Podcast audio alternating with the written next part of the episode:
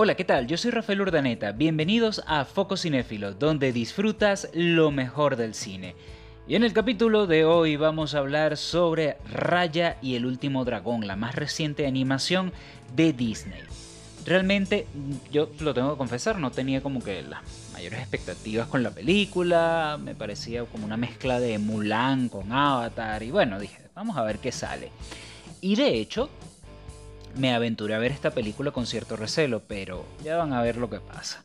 Raya es la historia de una joven guerrera que busca reunificar el reino dividido de Kumandra, que se vio fragmentado por la ambición y desconfianza entre las tribus que resultaron sobrevivientes a un desastre cuando los Drums, criaturas malvadas que convierten a la gente en piedra, atacaron y los dragones dieron su vida para poder vencerlos. Luego de este sacrificio de los dragones solo quedó una gema con magia, magia de dragón.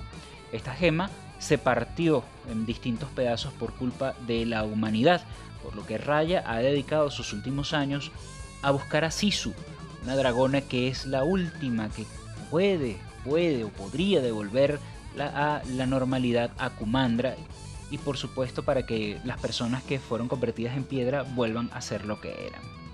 La cinta está dirigida por Don Hall y Carlos López Estrada y realmente durante los primeros momentos uno pareciera ver una típica película Disney, un cliché si cabe el término, pero ya va, en un principio uno piensa esto, va avanzando y da un giro tremendo porque trata temas muy interesantes, más allá de la amistad y de los temas típicos Disney, como la autoconfianza y el trabajo en equipo, pero aborda algo importantísimo en, este, en estos tiempos de, de pandemia y es la esperanza cómo guardar esperanza y fe cuando todo parece adverso. Y sobre todo, me encanta que nos llama a la tolerancia y al respeto.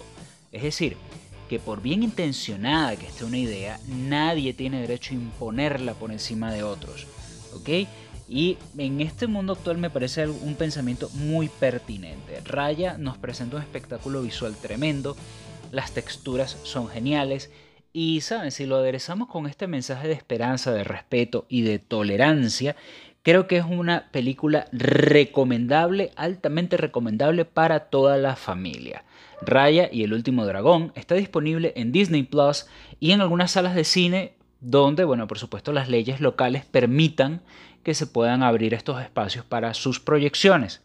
Realmente es una película, repito, totalmente recomendable, un momento educable, como decimos en Dateando Ando Radio, para que podamos disfrutar en familia.